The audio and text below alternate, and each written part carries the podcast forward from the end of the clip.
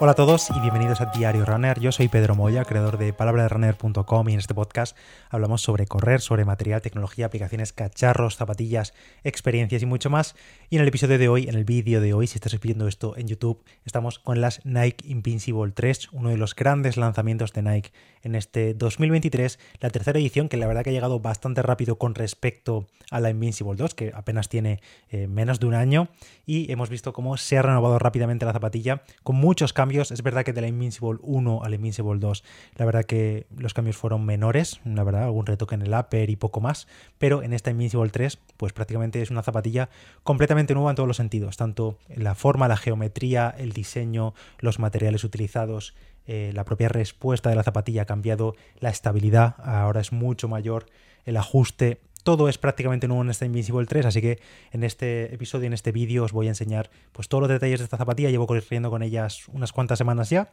haciendo todo tipo de entrenamientos con ellas y la verdad tengo que decir que, os adelanto, me gusta más esta zapatilla a ritmos un poquito más ligeros, rodar pero a ritmo ligerillo, que ritmos de recuperación, días de recuperación, que esos eran los ritmos en los que yo encasillaba a la Invincible 1 y 2, que no había tantos cambios entre ellas, porque me gustaba mucho esa sensación de almohada que tienen las Invincible la 1 y la 2, quiero decir, eh, muy, muy, muy blanditas y esa sensación de tan, tan, tan blanditas ha desaparecido, no ha desaparecido, sino que ahora es menos presente, pero sin duda esa magia de la 1 y la 2 ha desaparecido en esta Invincible 3 que opta en este caso esta generación por mucha más estabilidad. Y eso es algo en lo que Nike nos recalcó muchísimo en la presentación hace unas cuantas semanas, que tuve la oportunidad de ir, pero sobre todo se nota al correr con la propia zapatilla o simplemente al caminar con ella. Es una base mucho más ancha, una espuma un pelín más firme. No solo la espuma es firme, yo creo, sino simplemente la capa eh, intermedia que tiene entre la plantilla y la propia espuma es más firme. Bueno, ahora existe esa capa, antes no existía esa capa.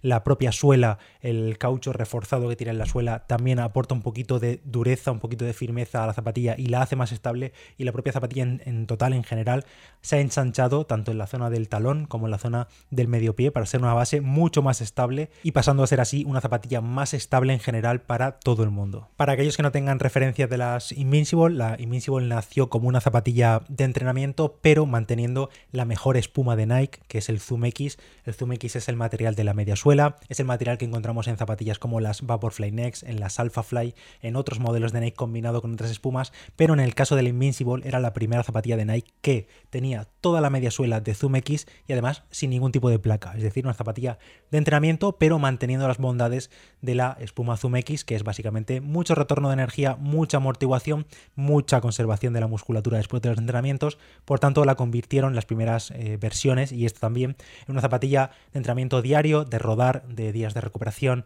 pero sobre todo de meter y meter kilómetros por semana, manteniendo la musculatura a tono sin dejarnos reventados después de una tirada larga o algo así. En esta Invincible 3, la espuma Zoom X de la media suela se mantiene. Tenemos al 100% toda la media suela es Zoom X y en esta ocasión incluso un poquito más. Han aumentado un par de milímetros, me parece. No sé si eran 2 o 3 milímetros más de altura de la zapatilla y tenemos un drop total de 9 milímetros que también se mantiene intacto, pero como digo, toda la media suela al completo es Zoom X, por lo que tenemos la mejor espuma de Nike para conservar las piernas y aportar también entre firmeza y amortiguación. En esta ocasión, esta zapatilla apuesta más por la firmeza, por los comentarios que ya he dicho que, han aplicado en esta zapatilla, además de la nueva geometría y demás, pero sobre todo 100% Zoom X es la característica estrella de esta Invincible y en concreto de la Invincible 3. Resumen rápido de la zapatilla, esto es una talla 44, si te sirve de referencia, yo llevo 44 o 10 USA, mejor dicho, en el resto de zapatillas de Nike, tanto en Vaporfly, Alphafly utilizo 44 también, en zapatillas de entrenamiento tipo Pegasus también utilizo 44,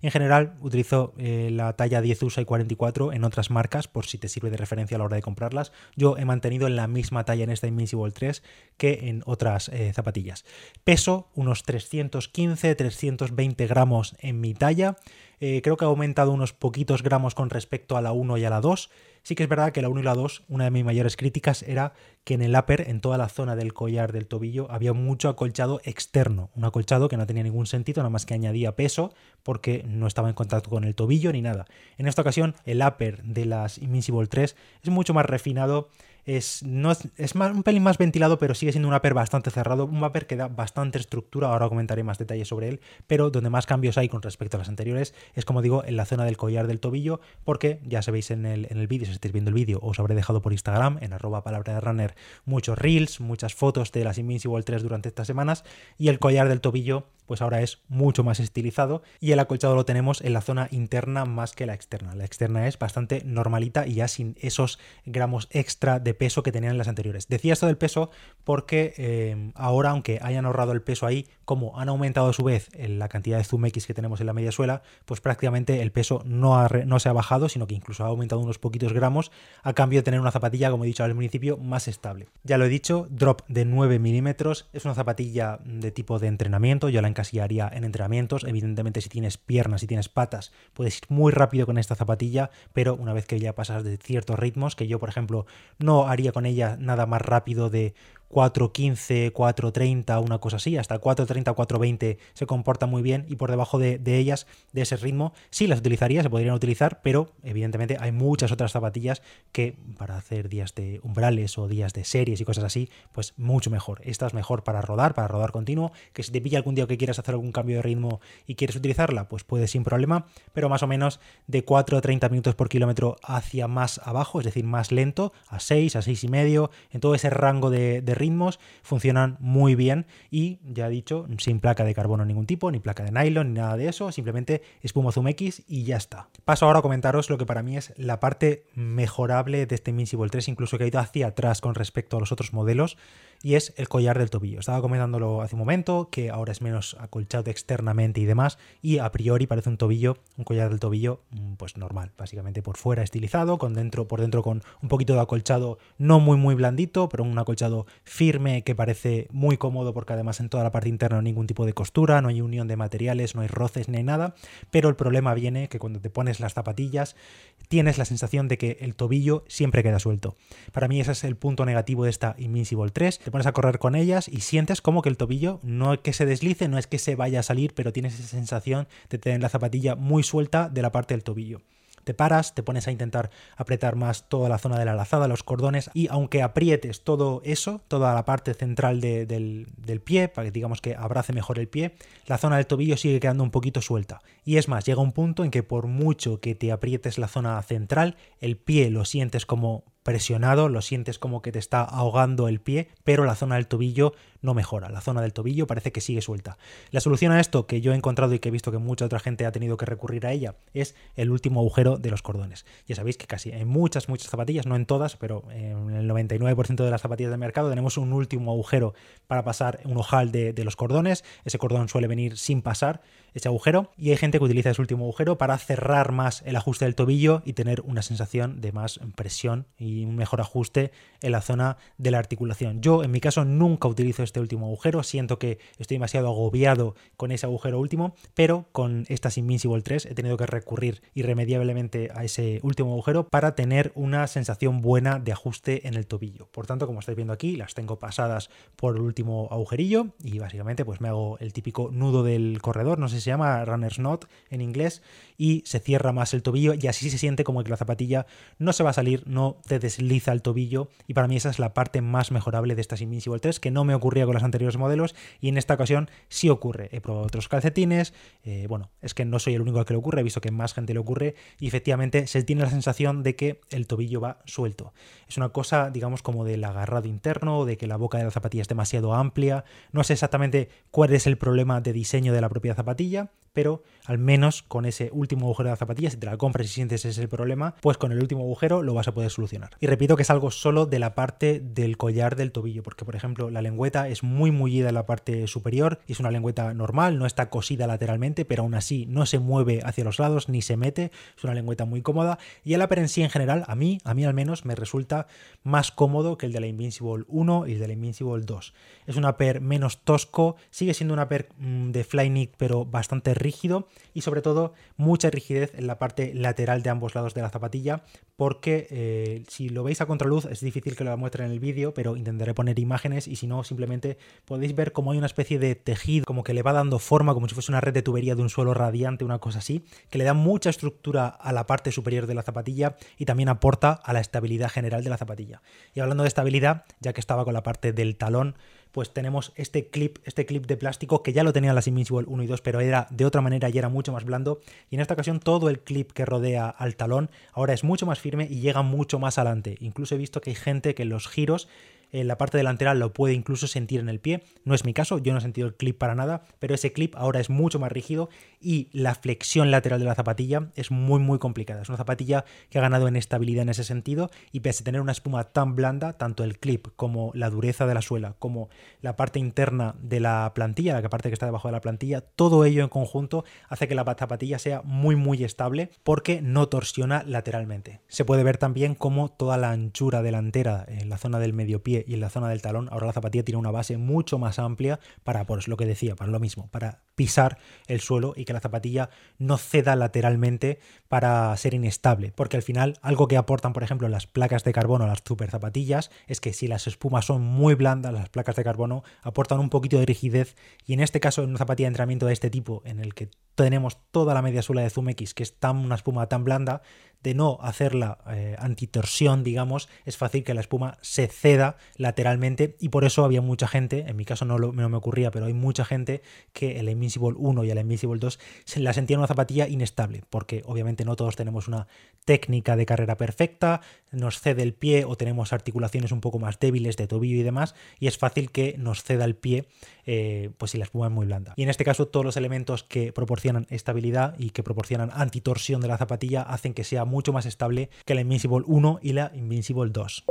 Y antes de continuar, os hablo del patrocinador del episodio de hoy, que es BP, y es que BP vuelve a tener grandes noticias para todos los conductores porque los ahorros en combustible siguen, aunque el gobierno haya eliminado ya las ayudas que hemos tenido durante los últimos meses. Si repuestas carburantes BP con tecnología Active, acumularás 10 céntimos por litro en tu tarjeta Mi BP, y es muy sencillo cómo funciona, te explico, te descargas la aplicación de Mi BP en tu iPhone o en tu Android, te registras en unos segundos, es 100% gratis, y cada vez que vayas a repostar a una estación de servicio de BP, escaneas el código QR que hay en la propia aplicación y listo. O también puedes presentar tu tarjeta Mi BP, la tarjeta física, para tener este ahorro. Automáticamente acumularás esos 10 céntimos por litro y la próxima vez que vayas a repostar podrás descontarte el 100% de todo lo que acumules si repostas BP Ultimate con tecnología Active. Y ojo que 10 céntimos por litro se notan y mucho. Este descuento es el mismo para la península, para Baleares y para Canarias, pero si estás en Canarias recuerda que puedes acumular más todavía